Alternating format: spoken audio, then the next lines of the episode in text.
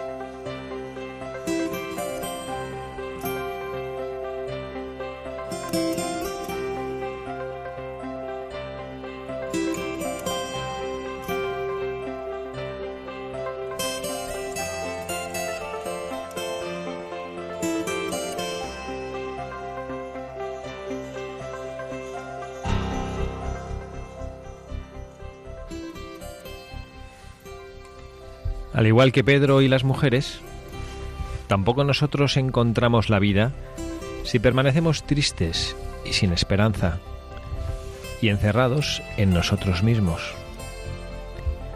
Abramos en cambio al Señor nuestros sepulcros sellados. Cada uno de nosotros los conoce, para que Jesús entre y lo llene de vida. Llevémosle las piedras del rencor y las losas del pasado las rocas pesadas de las debilidades y de las caídas. Él desea venir y tomarnos de la mano para sacarnos de la angustia. Pero la primera piedra que debemos remover esta noche es esta, la falta de esperanza que nos encierra en nosotros mismos. Que el Señor nos libre de esta terrible trampa de ser cristianos sin esperanza, que viven como si el Señor no hubiera resucitado y nuestros problemas fueran el centro de la vida.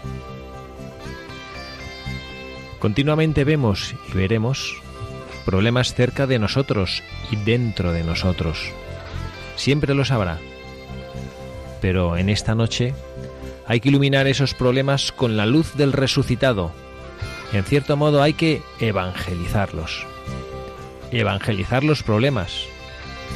No permitamos que la oscuridad y los miedos atraigan la mirada del alma y se apoderen del corazón, sino escuchemos las palabras del ángel. El Señor no está aquí, ha resucitado. Él es nuestra mayor alegría, siempre está a nuestro lado y nunca nos defraudará.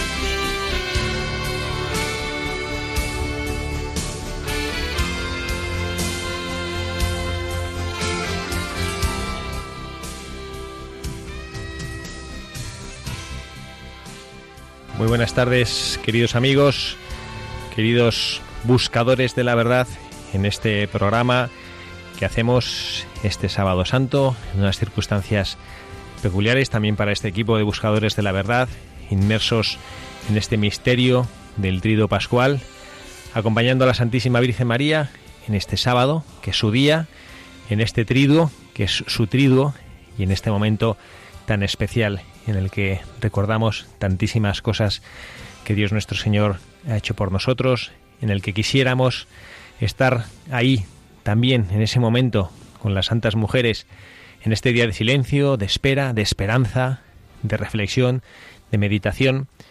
Y damos gracias a Dios por poder hacerlo y poder compartir con todos ustedes en esta casa, en la casa de Radio María, en la casa de nuestra Madre, en la que cada uno de nosotros siempre se ve edificado y siempre se ve iluminado por la fe de los hermanos, por la fe común en Dios nuestro Señor, en Jesucristo, en estas horas previas a esa vigilia pascual que celebraremos con el gozo de la eterna alegría que viviremos con Dios nuestro Señor. Y lo hacemos aquí, como siempre, este equipo de buscadores de la verdad. Tenemos con nosotros al hermano Michael Cancian. Hermano Malky, muy buenas tardes. Muy buenas tardes a todos y un saludo a todos en este sábado santo. Gracias por estar aquí. Gracias a vos. Tenemos también con nosotros a Javier Sánchez del Campo. Javier, muy buenas tardes. Hola, padre, buenas tardes. ¿Cómo está?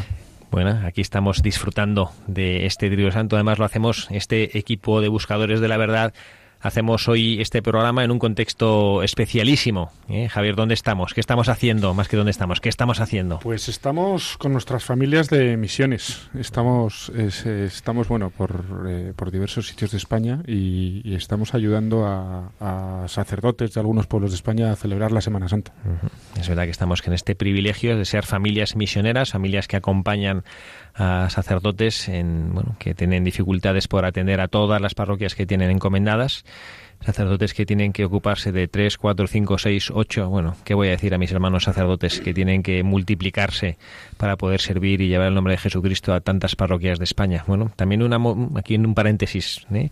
una, ocasión preciosa para poder rezar por las vocaciones, para las que los que estamos y que queremos vivir con fidelidad y amor y entrega nuestros sacerdocios seamos santos y luego también las que están por venir. ¿eh? Recemos por los sacerdotes. ¿eh? En España necesitamos, como en todas partes de la Iglesia, pero en España, que es donde vivimos, necesitamos sacerdotes ¿eh? para que los hermanos nuestros que están por toda la geografía española distribuidos, corriendo, tratando de atender todas sus parroquias y llegar a las almas que Dios les ha encomendado, encuentren esa ayuda, no por ellos, sino por las almas que necesitan a Jesucristo nuestro Señor.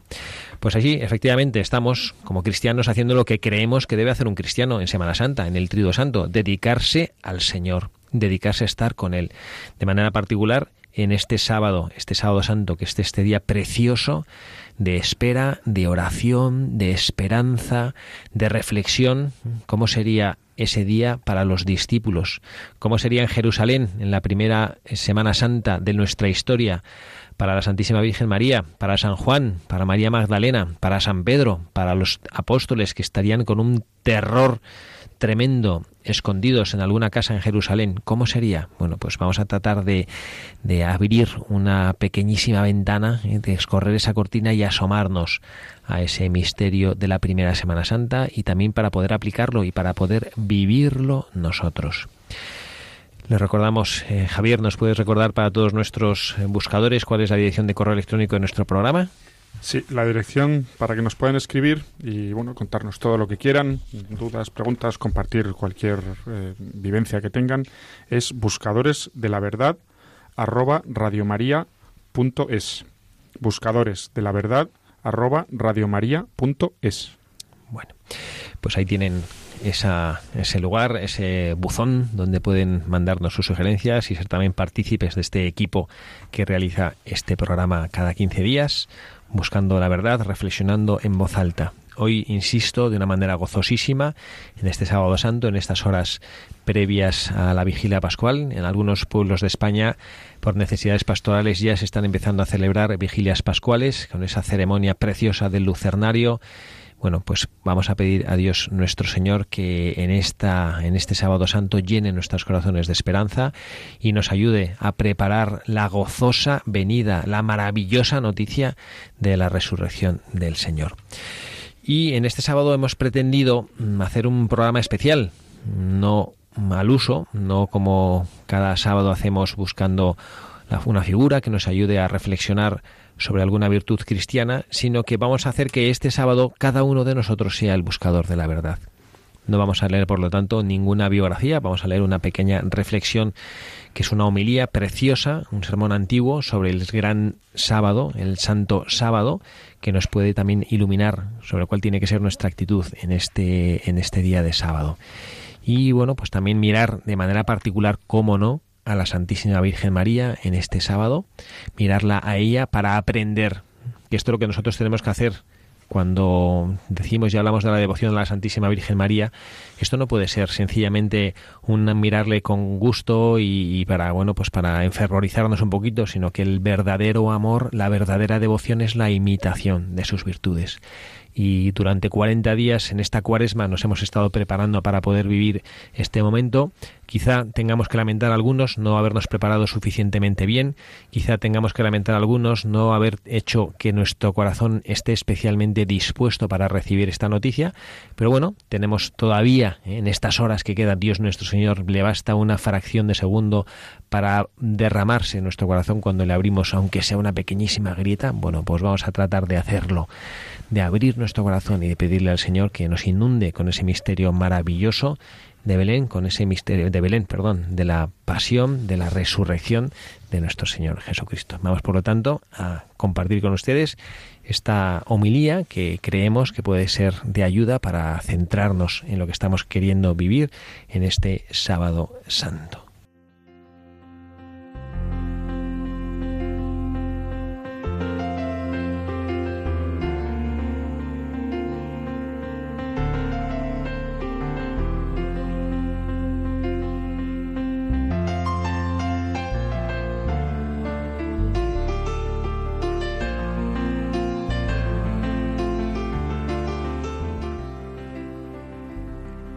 ¿Qué es lo que hoy sucede? Un gran silencio y una gran soledad. Un gran silencio porque el rey duerme. La tierra está temerosa y sobrecogida, porque Dios se ha dormido en la carne y ha despertado a los que dormían desde antiguo. Dios ha muerto en la carne y ha puesto en conmoción al abismo. Va a buscar a nuestro primer padre como si éste fuera la oveja perdida. Quiere visitar a los que viven en tinieblas y en sombra de muerte. Él, que es al mismo tiempo Dios e Hijo de Dios, va a liberar de sus prisiones y de sus dolores a Adán y a Eva. El Señor teniendo en sus manos las armas vencedoras de la cruz, se acerca a ellos. Al verlo, nuestro primer padre, Adán, asombrado por tan gran acontecimiento, exclama y dice a todos, Mi Señor esté con todos. Y Cristo, respondiendo, dice a Adán, y con tu espíritu. Y tomándolo por la mano, lo levanta, diciéndole, Despierta tú que duermes, levántate de entre los muertos, y Cristo será tu luz. Yo soy tu Dios, que por ti y por todos los que han de nacer de ti, me he hecho tu Hijo. Y ahora te digo que tengo el poder de anunciar a los que están encadenados, salid, y a los que se encuentran en las tinieblas, iluminaos, y a los que duermen, levantaos. A ti te mando, despierta tú que duermes, pues no te creé para que permanezcas cautivo en el abismo. Levántate de entre los muertos, pues yo soy la vida de los muertos. Levántate, obra de mis manos. Levántate, imagen mía, creado a mi semejanza. Levántate, salgamos de aquí, porque tú en mí y yo en ti formamos una sola e indivisible persona. Por ti, yo, tu Dios, me he hecho tu Hijo. Por ti, yo, tu Señor, he revestido tu condición servil. Por ti, yo, que estoy sobre los cielos, he venido a la tierra y he bajado al abismo. Por ti me he hecho hombre semejante a un inválido que tiene su cama entre los muertos. Por ti, que fuiste expulsado del huerto, he sido entregado a los judíos en el huerto, y en el huerto he sido crucificado. Contempla los salivazos de mi cara, que he soportado para devolverte tu primer aliento de vida. Contempla los golpes de mis mejillas, que he soportado para reformar, de acuerdo con mi imagen, tu imagen deformada. Contempla los azotes en mis espaldas, que he aceptado para aliviarte el peso de los pecados, que habían sido cargados sobre tu espalda. Contempla los clavos que me han sujetado fuertemente al madero, pues los he aceptado por ti, que maliciosamente extendiste una mano al árbol prohibido. Dormí en la cruz y la lanza atravesó mi costado. Por ti, que en el paraíso dormiste, y de tu costado diste origen a Eva. Mi costado ha curado el dolor del tuyo. Mi sueño te saca del sueño del abismo. Mi lanza eliminó aquella espada que te amenazaba en el paraíso. Levántate, salgamos de aquí. El enemigo te sacó del paraíso. Yo te coloco no ya en el paraíso, sino en el trono celeste. Te prohibí que comieras del árbol de la vida, que no era sino imagen del verdadero árbol. Yo soy el verdadero árbol, yo, que soy la vida y que estoy unido a ti. Coloqué un querubín que fielmente te vigilara. Ahora te concedo que el querubín, reconociendo tu dignidad, te sirva. El trono de los querubines está a punto, los portadores atentos y preparados, el tálamo construido, los alimentos prestos. Se han embellecido los eternos tabernáculos y moradas. Han sido abiertos los tesoros de todos los bienes, y el reino de los cielos está preparado desde toda la eternidad.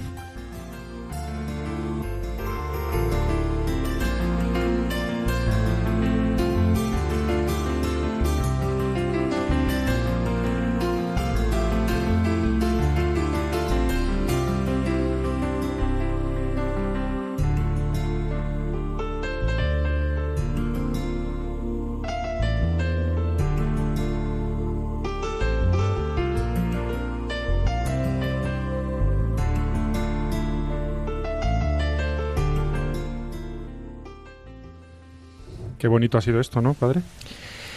Pues eh, es algo que hemos rezado en el breviario, en el oficio de lecturas de, del día de hoy. Nos, eh, bueno, yo no soy muy ducho en, en, Siempre he oído hablar a usted sobre la liturgia de las horas. Y, y o sea, rezan todo, o sea, este tipo de cosas o son oraciones más, bueno, más la... normales, más habituales, más repetitivas. O... La liturgia de las horas es una, bueno, pues es un oficio que es la oración de la Iglesia y se reza en, en distintos momentos. Es una manera de, de, significar que todo el día es oración para los mm. cristianos. Mm. Y habitualmente comienza mm, con el oficio de lecturas que, bueno, desde la renovación de, litúrgica no tiene por qué rezarse en ese momento, pero vamos, era lo que los antiguos monjes llamaban los maitines, ¿no? que se rezaba por la mañana. Ah, sí, y el oficio sí, de lecturas sí, tiene siempre, se reza siempre un himno que es precioso, al menos en el, en el, breviario que tenemos en la Conferencia Episcopal Española es precioso, y luego se rezan los salmos, siempre se rezan tres salmos, que a lo largo de los, del ciclo completo de las semanas se rezan los 150 salmos, y en el oficio de lecturas en concreto hay dos lecturas, ¿no? una que suele ser del Antiguo Testamento y bueno, de la Sagrada Escritura y otra que suele ser de los Santos Padres o de alguna homilía. Y esta en concreto es eso, del Sábado Santo, una homilía que me parece preciosa porque nos pone delante de la realidad que queremos contemplar hoy, ¿no? Sí. Este, este momento de, de, espera, ¿no? Sí, de hecho, el, esta lectura me, me, hizo recordar algo que tengo muy a corazón porque mi primera Semana Santa fue cuando yo, cuando justo yo entré en el noviciado, entré el que, le dije sí al Señor y esa lectura me había impactado demasiado porque eh, la verdad me emocionó mucho, sobre todo la frase que dice al inicio, despierta tú que duermes, levántate de entre los muertos y Cristo será tu luz. Y yo me imagino, digo, el sacerdote que estaba haciendo esta humilía y tal, que lo estaba haciendo con, con o sea, con un con una pasión, con un, con un, deseo de decir, es que, es que el término último no es la muerte, ¿no? El término último no, no, no es la muerte, es Cristo que viene a darnos la luz y tú tienes que estar dispuesto a coger esta luz, ¿no? Y, y justo en este día, de hecho, una vez que habíamos rezado y tal, fuimos con un señor y, y uno dice, wow, el sábado santo estamos a pocas horas de la vigilia, una, una experiencia impresionante. Y nos encontramos con un señor que era sin estaba sin esperanza, triste. Y me dice, ¿cómo puede ser? ¿no? Y, y, justo le empezamos a hablar con esas palabras, ¿no? con esas palabras de la humildad. Y, y como que el Señor fue un poquito, estuvo más tranquilo, ¿no? De que de sentir este anuncio. Pues el anuncio del, Sábado Santo es el anuncio que, que representa mm, toda nuestra vida, nuestra existencia. Nosotros en este momento de nuestra historia, de la historia de la Iglesia, desde la venida de Jesucristo, vivimos en un permanente sábado santo. Los judíos eh, no sabían lo que iba a pasar. Los propios apóstoles, a pesar de que se lo habían oído decir repetidas veces a Jesucristo, tampoco sabían lo que iba a pasar. Después ya llegó la noche pascual, llegó el momento que solo la historia guarda y la tierra guarda de cuál, cómo fue y en qué instante fue esa resurrección y ese volver a la vida del cuerpo de Jesucristo. Y nosotros es lo que estamos esperando en nuestra existencia. Algún día acabará y nos pondremos de cara a cara con Dios nuestro Señor y descubriremos que todo, como también dice un texto precioso, lo que vimos a través de un velo es realidad. Todo lo que intuimos y por la fe pensábamos que era cierto, contemplaremos que sí lo es, que corresponde con lo que Dios nuestro Señor nos ha preparado desde el inicio de los tiempos. Todo, este texto, que aunque, bueno, en, realidad a quien se dirige es Adán, ¿no? Pero, pero a quien se dirige es a nosotros. Nosotros nos tenemos que poner en la posición de Adán hemos estado, bueno, estamos aquí, ¿no? Pero cuando nos muramos, pues estaremos en, en, tinieblas, pero en realidad nos hablan a nosotros. Dice, eh, es lo que decía el hermano Michael, despierta tú que duermes y Cristo será tu luz. Pero luego hay, hay otra frase aquí, dice, Dios ha muerto en la carne y ha puesto en conmoción al abismo. Digo, bueno, al abismo, a la humanidad, no a la tierra. La ha puesto en conmoción. Dios ha decidido venir, morir. Y claro, yo me imagino a, pues no sé, a San Pedro o a cualquiera de ellos. se ha muerto. ¿Y ahora qué hacemos? Ahora nos encerramos, como decía al principio, nos encerramos en una habitación, muertos de miedo, porque van a venir a por nosotros, porque claro, mm, eh, ya han matado a Jesús, pero los siguientes seremos nosotros. Nos escondemos y ¿qué? ¿Ahora qué hacemos? ¿Tres años? ¿Para qué? ¿Qué hacemos? ¿Por dónde vamos? ¿Por dónde tiramos? Y este texto precisamente nos dice lo que tenemos que hacer y lo que tenemos que esperar. El hecho de la conmoción de los apóstoles no fue solo hasta la resurrección de Jesucristo, porque después eh, nos dice que a pesar de haberle visto resucitado, ellos todavía no acababan de creer, incluso después de la ascensión de Jesucristo a los cielos. Fue hasta Pentecostés, cuando ya el Espíritu Santo ya le escaló y es cuando comprendieron. ¿no? Y esta sensación que dices tú, que es validísima y es una de las, eh, que de las cosas que nos gustaría analizar hoy, ¿no? ¿Cuál es la postura del cristiano ante todo esto? Porque como decía el hermano Michael, ¿no? nosotros los apóstoles, ¿qué es lo que hicieron ellos? Escuchar el mensaje de Jesucristo. Les encantaba oírle hablar al Señor les encantaba ver cómo resucitaba a los muertos, cómo curaba a los enfermos, limpiaba a los leprosos, hacía caminar a los cojos, podía hacer que los sordos volviesen a escuchar, hablar a los mudos, eso les encantaba. Pero llega un momento que Jesús desaparece, como nos dice esta homilía que hemos escuchado ahora, ¿no? Y Jesucristo desaparece de su vista. Y entonces ya no lo pueden tocar, ya no lo pueden escuchar, ya no le pueden preguntar las dudas. Me imagino que los discípulos se acercarían a Jesucristo a hablar con él, lo que nosotros ahora llamamos la dirección espiritual, pues que gozaba de tener dirección espiritual con Jesucristo, ¿no? Y era preguntarle a él, pero Señor, oye, y esto yo no entiendo, y tú este, esta curación que has hecho, y esta palabra que has dicho a los judíos, y eso que les has llamado hipócritas, porque es? Y eso que has dicho tú, oye, que alguien te va a entregar, pero yo, es posible que nosotros, todas esas cosas se las podían preguntar mientras vivía con ellos, y ahora ya no. Ellos incluso después de la resurrección llegaron a titubear. El precioso pasaje de los discípulos de Maús que conocemos que llevamos en el corazón, que nos parece tan bonito, en el fondo, ¿qué significaba? Pues estos discípulos estaban volviendo a la vida de antes, habían dicho lo que acabas de decir tú. Qué bonito mientras duró. Tres años. Tres años gozosos. Mira, este es este hombre que bien hablaba y cómo nos llenaba el corazón, pero se ha muerto. Y pues si se ha muerto, pues se acabó todo. Pues, pues, vámonos. Todavía no llegaban a comprender la grandeza del misterio que Jesucristo había venido a traerles a las manos, ¿no?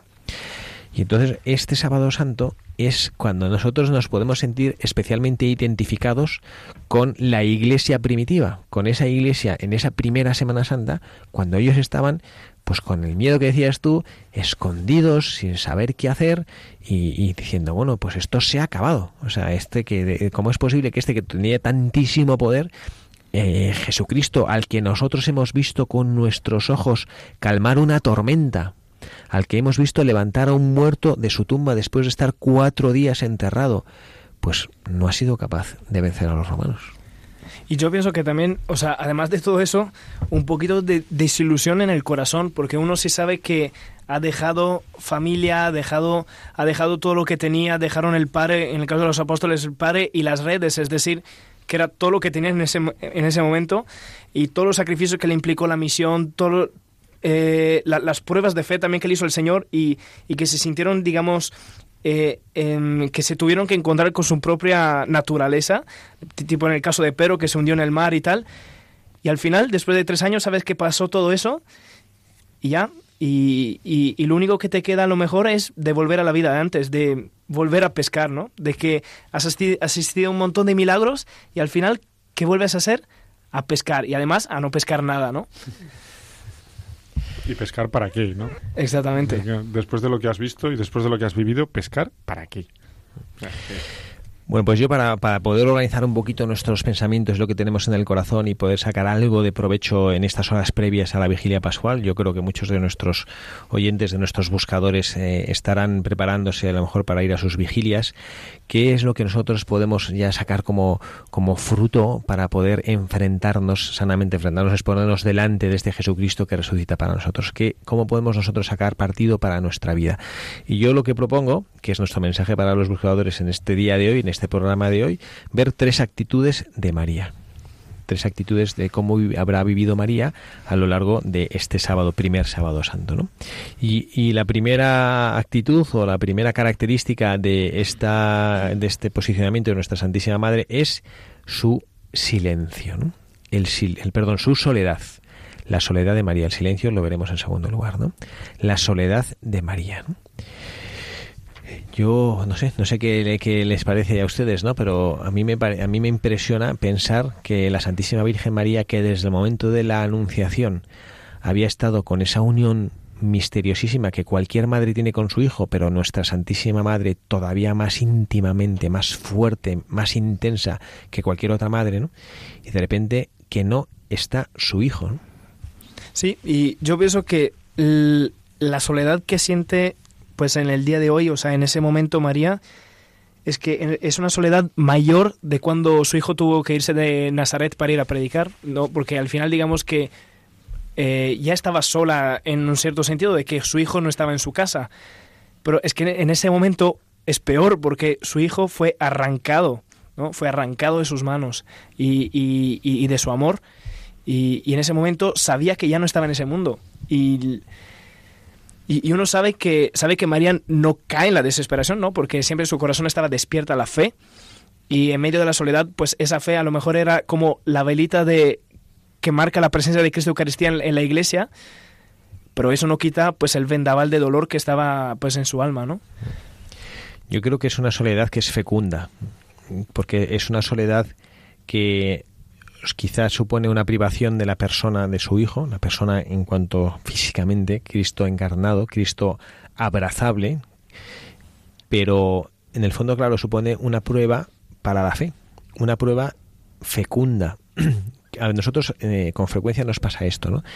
Que cuando vivimos en nuestra fe rodeado de sentimiento, rodeado de experiencias positivas, nuestra fe parece que camina, y cuando Dios nuestro Señor permite, que es parte de su pedagogía, que de pronto experimentemos esa soledad, es como para ponernos a prueba como cuando caminamos. Cuando somos pequeñitos y los niños empiezan a andar, Javier es padre de familia con sus tres hijos habrá hecho, haber hecho esta experiencia, que hay un momento que el niño pequeño de pronto empieza a andar. Al principio si tú le agarras y no le estás sosteniendo fuerte, ¿no? Y de pronto empieza a andar.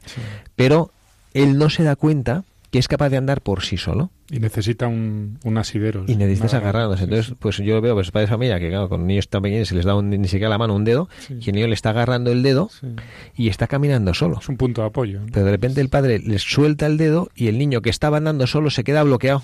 Y esto le parece gracia porque estoy imaginándome niños que he visto así, no se quedan así parados, como si el mundo de repente se hubiera detenido. Ay, Dios mío, ¿no? y sin darse cuenta, pero sí, hijo mío, si estabas caminando tú solo, si yo te estaba dando la mano, pero no estabas caminando tú solo, ¿no?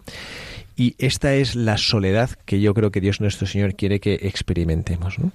no la soledad en el sentido de que si Él se aparta de nuestro lado, ¿no? porque el Padre, igual que Javier, como padre de sus hijos, cuando de pronto le suelta el dedo no significa que ha desaparecido, está ahí. Y si en ese momento el niño pierde el equilibrio o se va a pegar un porrazo, está ahí su padre que le sostiene. Entonces no es la soledad de que Jesucristo nos ha abandonado, que eso no lo hace nunca. Lo dice en el Evangelio, palabra de Dios. Yo estaré con vosotros todos los días hasta el fin del mundo. Por lo tanto, la soledad no es una soledad real, es un sentimiento de soledad, porque no percibimos o no podemos tocar a Jesucristo físicamente, ¿no? Y nosotros físicamente no, pero sí a lo mejor con nuestro sentimiento, con nuestra afectividad espiritual, ¿no? Notar que está ahí Jesucristo a nuestro lado, ¿no? Además la soledad, no sé, a mí me llama mucho la tensión, el sentimiento de soledad que, que usted, Padre Javier, estaba, acaba de decir, porque pienso que en nuestra vida, en nuestra vida, uno experimenta este sentimiento de soledad más fuerte cuando sobre todo entra en el crisol del sufrimiento, ¿no?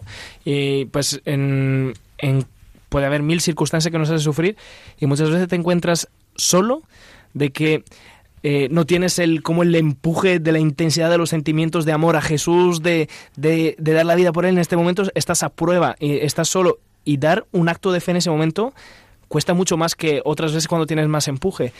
Y, yo, o sea, yo eh, personalmente veo que esta soledad, vivirla con la conciencia de que Cristo está a tu lado, pero no te da la mano en, en, ese sentido, pues te da un poquito más de paz y seguridad, ¿no? Aunque esto no quita la soledad, ¿no? Pero María tenía que tener esa, esa convicción, seguro, ¿no? O sea, ella tendría esa soledad física, porque sí, porque habían matado a su hijo. No olvidemos que es su hijo, es su hijo físicamente.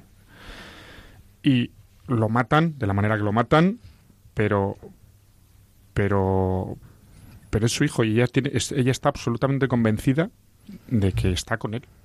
O sea aunque esté muerto bueno no sé si ella sabe los detalles no puedo entrar en eso pero pero estoy convencido que en su en su interior es una o sea ella está está con su hijo aunque esté físicamente separada de él. Pero es que estoy absolutamente convencido de que ella está convencida de eso este es Yo otro... creo que no tiene la más mínima duda. Es uno de los misterios que tenemos nosotros, que de los que a mí me gustará también hablar cuando lleguemos al cielo, si Dios nos lo permite, y preguntarle a ella, ¿no? ¿Cómo fue ese esos, esos momentos ¿no? desde, desde que Cristo muere, expira en la cruz?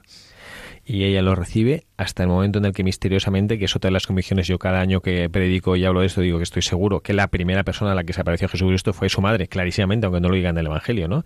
Pues hasta el momento en que se apareció, ¿cómo fue esa relación de la Santísima Virgen María con su hijo? ¿no? Porque yo creo que ella como criatura que es, excelsa, la primera de toda la creación, pero criatura también, Madre. debió experimentar también esa esa privación, ¿no? Ese de, ese despojo que le despojaran, ¿no? De, que, le, que, le, que le abandonaran, que le expoliaran lo más grande que tenía que es su hijo Jesucristo, ¿no? Sí. Y en, en, la, y en, en este sentido esta de la pasión de Mel Gibson, las escenas que a mí más me gustan son cuando ella recuerda las, las, sus vivencias con su hijo, eh, no, no cuando, pues cuando cae en la cruz, hay una escena en la que se ve a Jesús cayendo de niño, entonces ella sale corriendo. Ahí, ahí lo que lo que se refleja es esa eh, que, que al final es madre e hijo, pero um, son personas que han vivido juntos un montón de años y por lo tanto pues, pues, pues hay una hay una relación madre e hijo completa. Hay uno de los aspectos de esta de esta soledad que yo creo que la Santísima Virgen María mmm, creo que no lo tuvo. Yo, quizá, quizá los, yo creo que sus apóstoles y ella, yo pensaría que no. Porque cuando nosotros eh, perdemos a una persona, qué frecuente es empezar a pensar yo qué, qué es lo que me gustaría haber hecho, ¿no? Y esto yo, me, cuando me toca acompañar a personas que han perdido a sus padres, seres queridos, ¿no? Enseguida se preguntan, ¿no? ¿Cómo, ¿Por qué no estuve yo más cercano? ¿Por qué no fui más cariñoso? ¿Por qué? Entonces, la Santísima Virgen María, yo por eso pienso que no, porque yo creo que ella supo vivir con plenitud y con una intensidad que nadie ha sabido vivir, esa cercanía, esa presencia de su Hijo Jesucristo, como que ella no se tuvo que, digamos, que arrepentir de no haber aprovechado más la cercanía, el cariño, el decirle las cosas, ¿no? Pero sus discípulos sí. Y probablemente y bueno, esto con esto quiero introducir la, la, la, la oración cantada, que nos gusta siempre poner este programa, que no es una canción, sino que es una oración cantada, de eh, que ellos habrían preguntado, ¿no? Bueno, y, y, por qué no a lo mejor fui valiente? ¿Y por qué no en el huerto de los olivos di la cara por él y para que me detuvieran con él? ¿Y por qué no he estado yo al pie de la cruz jugándome que me la que me detuviera, ¿no? ¿Por qué no he, por qué no he aprendido más cosas de él? ¿Por qué no he...? Entonces, y, y, también nosotros aplicar, y hay una canción preciosa que la que vamos a poner ahora que se llama Si, yo, si hubiera estado allí, ¿no? Si yo hubiera estado allí, ¿cómo habría vivido? Y creo que es una manera buena de, bueno, pues también pensar cómo nosotros queremos vivir con el Cristo resucitado. En, este, en estos días, en estas horas, no días, en estas horas de Sábado Santo, en el cual pues estamos eh, acompañando a la Santísima Virgen María en su silencio y en su soledad, también nosotros experimentando esa soledad de que ¿dónde está Jesús? ¿Dónde está mi Señor? También valoremos, bueno, ¿cómo quiero yo vivir? ¿Cómo me hubiera a mí gustado vivir? Si yo hubiera estado allí, ¿cómo habría vivido? Porque a lo mejor nos queremos montar una película de que yo habría sido el gran valiente y probablemente pues habríamos hecho exactamente lo mismo Vamos, que como hicieron Pedro, todos. sus discípulos. Bueno, pues vamos a escuchar esta canción, oración, todos juntos.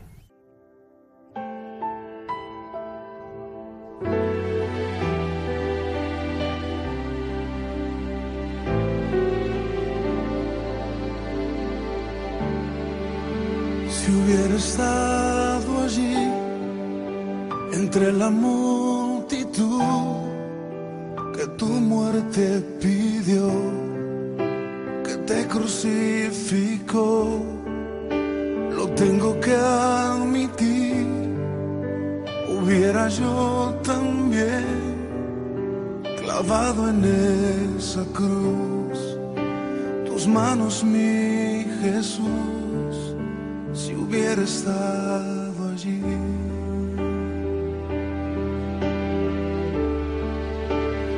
Pensándolo más bien, también yo estaba allí. Yo fui el que te escupió y tu costado hirió.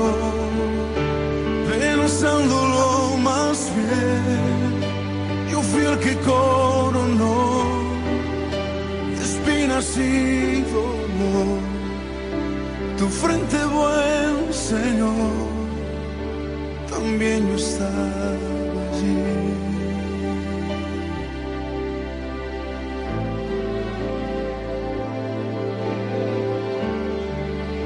Si hubiera estado allí, al pie de aquella cruz, oyéndote clamar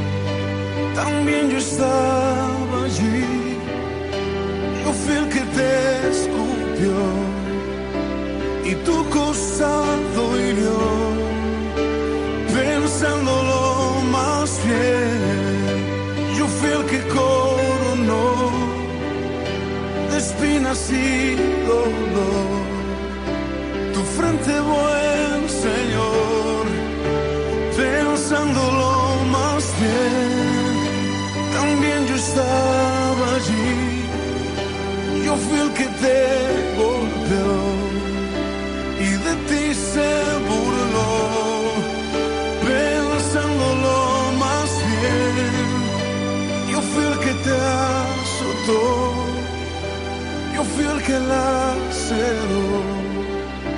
Tu espada, mi Señor, también yo estaba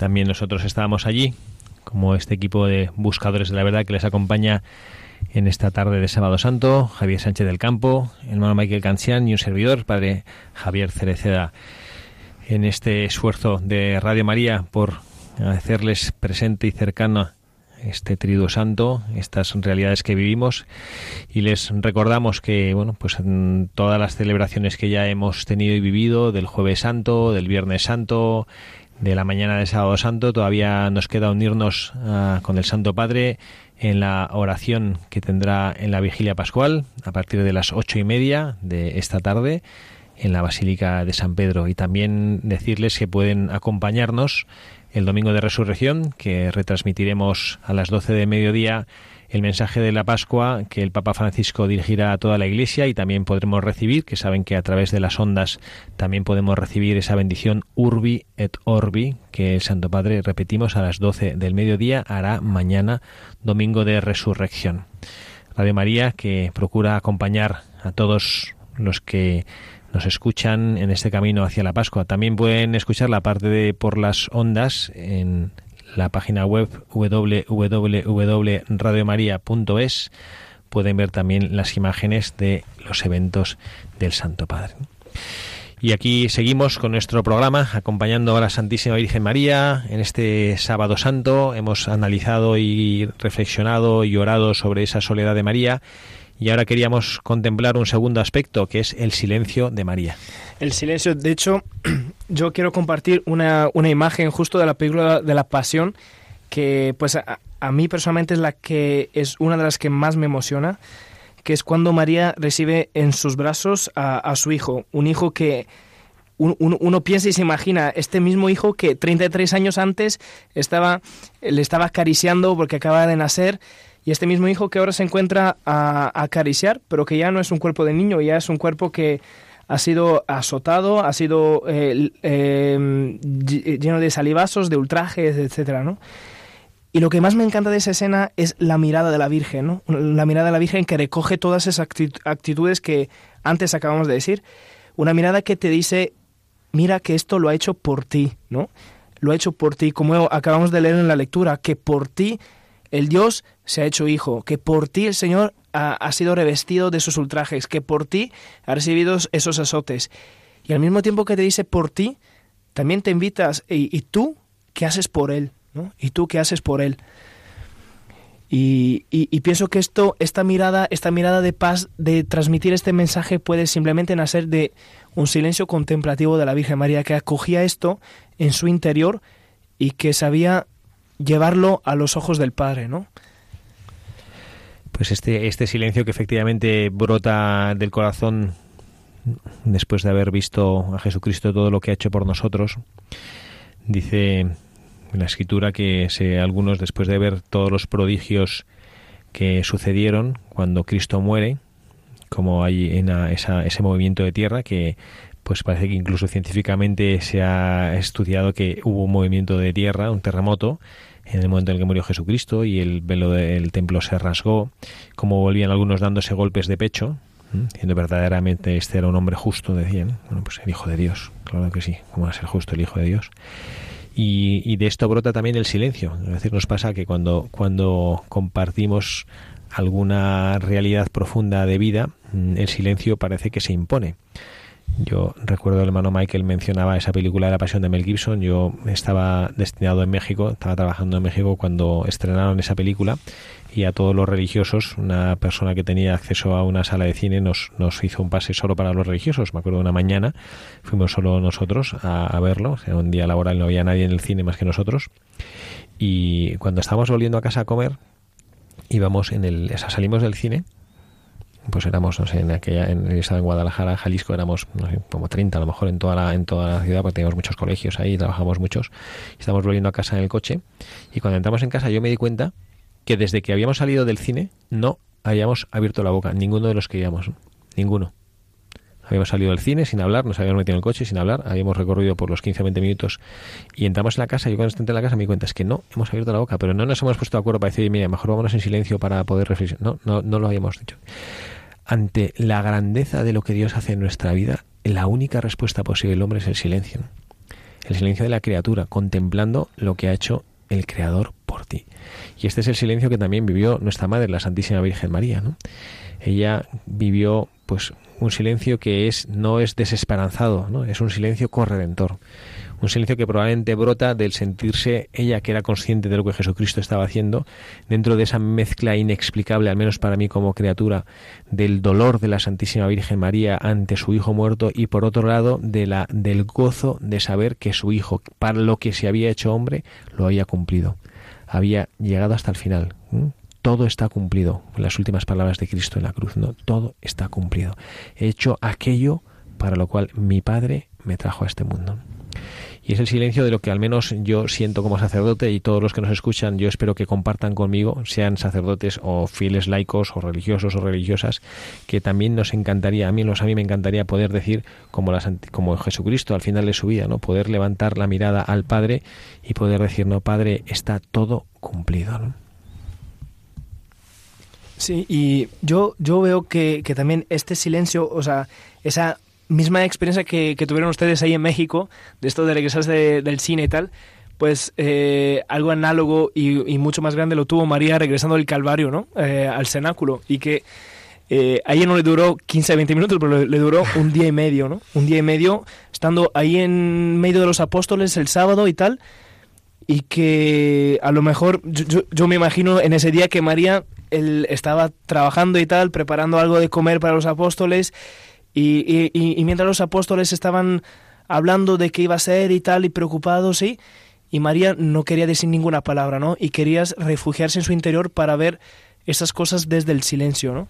Y justo es este silencio que es lo que reviste la soledad, ¿no? Y podemos decir que María no se sentía sola porque su soledad estaba llena del silencio, contemplativo del silencio, de ver toda su vida con los ojos de Dios, ver cómo Dios había actuado en su vida, cómo Dios había actuado en esos últimos días, ¿no? y, y, y a lo mejor podía sacar de fruto de esos días. Y no, no se volverían los apóstoles hacia, hacia ella, me, explico. Después de lo que habían pasado, ella era la madre de Jesús y, la actitud que tomara ella tendría que ser, eh, ¿cómo decirlo? Pues como, como una referencia para los demás, ¿no? Entonces yo pues yo siempre me imagino las cosas, intento imaginarme las cosas. Y, y, la canción decía, si yo hubiera estado allí, pues si yo hubiera estado ahí, yo no sé lo que hubiera sido, probablemente Pedro, o, bueno, no sé, hubiera salido corriendo el primero, seguro. Pero, pero una vez que ya había pasado todo encerrado en algún sitio, en alguna casa, tendría que buscar una referencia, y esa referencia seguro que era María, seguro, seguro, a pesar del papel de la mujer en la época, lo que fuera, pero seguro que era María, porque era la madre de Jesús. ¿Y ella cómo contestaba? Pues seguramente con tranquilidad, con ese silencio del que estamos hablando. Y yo me los imaginé a ellos diciendo, ¿y ahora qué hacemos? ¿no? Porque, y, y probablemente su actitud sería de silencio, de espera, de confianza, de, bueno, él ha dicho que va a volver, confiemos, confiad y, y no tengáis dudas, ¿no? Y eso supongo que sería muy importante para ellos. ¿no? Al final ella se convertía como en la referencia de todo aquel grupo de personas que, volvemos a lo mismo, debían estar un poquito asustadas. Más de una vez en estos micrófonos hemos hablado sobre uno de los grandes riesgos de nuestra sociedad actual, que es la prisa y entre la prisa el ruido. Y a mí me hace ver esta realidad de la Santísima Virgen María una vez más cómo nos hace daño a nosotros el ruido en nuestra vida. Porque cuando pasa algo trascendente, nosotros queremos meternos en el silencio. Uh -huh. Rara vez pasa algo de una que tenga un cierto impacto en nuestra vida que lo que nos provoque es pues estar hablando, cotorreando, gritando, chillando, ¿no? sino que al final cuando es una cosa profunda que nos toca el corazón que nos toca lo más íntimo de nuestro ser, necesitamos silencio. Necesitamos silencio para poder valorar lo que Cristo ha hecho. El silencio no es la nada, no es el nirvana budista que aquí estamos una especie de no, no. El silencio es como abstraerme de todo lo que el mundo quiere decirme porque hay un mensaje serio, trascendente, que toca toda mi existencia que Jesucristo desde el sepulcro a mí me está diciendo. Y por eso el silencio de María, el silencio de las criaturas, también el silencio de los justos que dormían en el sueño de los justos. Este homilía nos ha revelado, porque eh, esta, esta muerte de Jesucristo es el parteaguas clarísimo de la historia. ¿no? A partir de este momento, la nueva alianza que Jesucristo baja ¿no? a rescatar a todos los justos que murieron antes de su venida para llevarlos al seno del Padre. Y este silencio que nosotros tengamos, aprendamos también a poder vivirlo y acogerlo y buscarlo, porque la sociedad no nos lo regala, no nos regala momentos de silencio. Tenemos nosotros que buscarlo.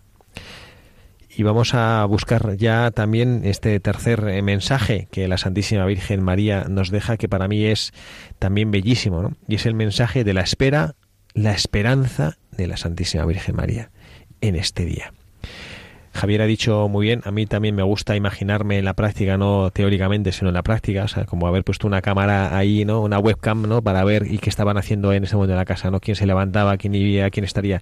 Yo me imagino que habría de todo, ¿no? Habría el típico que estaría nervioso como cola de lagartija, que no, que no para, que va a un sitio, habría otro que está sentado, habría otro que se tumbaría, habría otro que lloraría ¿Y cómo estaría la Santísima Virgen María? Pues yo estoy convencido que dentro de esa referencia que siempre es la Virgen María para todos nosotros y de manera particular en esas primeras horas en las que ella de una manera explícita se estaba estrenando como madre, porque Jesucristo en la cruz es lo que le pidió, mujer a y a tu hijo, y ella estaría velando como buena madre por sus hijos, ¿no? ¿Qué es lo que hacía una madre? Yo recuerdo a una madre del colegio que pues, tristemente perdió a su marido en un trágico accidente este verano y yo recuerdo que en el funeral yo la veía a ella y ella me imagino que estaría, no, no sé, no, soy capaz de valorar el, el, dolor, el desgarro de perder a un marido joven con toda la vida por delante, ¿no? Y ella que estaba con sus hijos, sus tres hijos, consolándoles, abrazándoles, acariciándoles, besándoles, firme. Y yo pienso, esto es lo que la Virgen María estaría haciendo. Transmitir esperanza, pero no una esperanza falsa, no una esperanza para engañar, no una esperanza para que no llores, sino una esperanza porque esta es la verdadera vida. Es decir, que Jesucristo lo que dijo es verdad. Sí, y además esta esperanza yo pienso que, eh, o sea, que la, que la Virgen, bueno, no pienso, estoy seguro eh, que la Virgen no, no, no dice, eh, diciendo, a ver si, o sea, a ver, a ver si resucita, a ver si es verdad, ¿no? No, no, ella lo tenía, o sea, es que estaba convencida que iba a resucitar. Y si a lo mejor un apóstol decía, no, es que, es que a ver si resucita o a ver, a, ver qué, qué, va a ser ahora de nosotros. Y, ella como, a lo mejor mirándoles diciendo, pero ¿cómo, o sea, cómo que va a haber de nosotros, no? Es que claro va a resucitar. Y, y esa convicción eh, pues iluminaba todavía más eh, el sentimiento que tenía dentro, ¿no? Porque yo pienso que siempre no nos tenemos que olvidar, porque siempre no nos tenemos que olvidar que todo este sentimiento estaba junto al desgarre, ¿no? Al, desgarre que estaba sintiendo, ¿no? Pues vamos a acabar ya, es que no nos hemos dado cuenta, pero aquí apasionadamente hablando de la Santísima Virgen María y de todo lo que ella vivió, se nos ha pasado el tiempo del programa. Yo quería concluir eh, con una, una reflexión y unas palabras del Papa Francisco, pero lo voy a hacer, eh, dejarlos para la oración final, que es lo que voy a leer, un texto del Papa Francisco. Con él hemos empezado en nuestra editorial, como siempre, y con él vamos a acabar. Muchísimas gracias, hermano Michael, por estar aquí con nosotros en este sábado santo. Muchas gracias a vosotros. Gracias, Javier. Gracias, Padre. Gracias a todos los misioneros que, bueno, que de alguna manera u otra, o explícitamente o no, están viviendo esta Semana Santa. A todas las familias mm. misioneras. Comprometidos con Jesucristo, comprometidos con su fe y sirviendo a la Iglesia, que eso es lo importante. Y también quien les habla, el Padre Javier Cereceda, les desea para todos ustedes que tengan un feliz sábado santo y dentro de pocas horas, si tienen la posibilidad de participar, una feliz vigilia pascual. Que Dios les bendiga.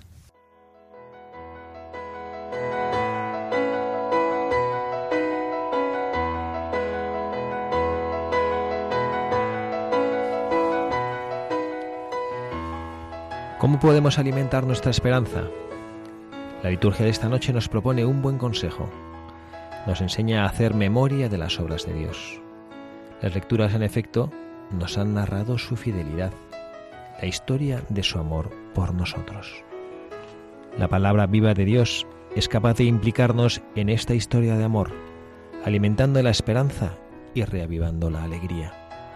Nos lo recuerda también el Evangelio que hemos escuchado los ángeles, para infundir la esperanza a las mujeres, dicen, recordad cómo os habló. Hacer memoria de las palabras de Jesús, hacer memoria de todo lo que Él ha hecho en nuestra vida. No olvidemos su palabra y sus obras. De lo contrario, perderemos la esperanza y nos convertiremos en cristianos sin esperanza.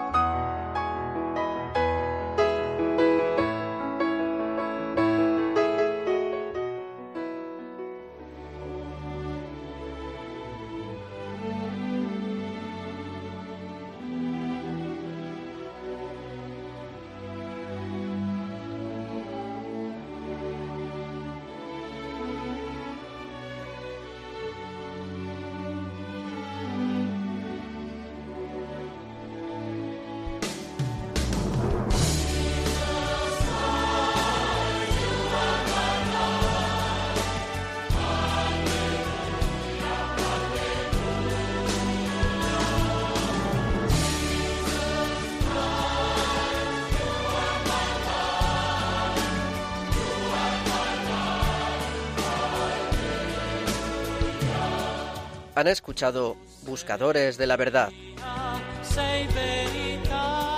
con el padre Javier Cereceda.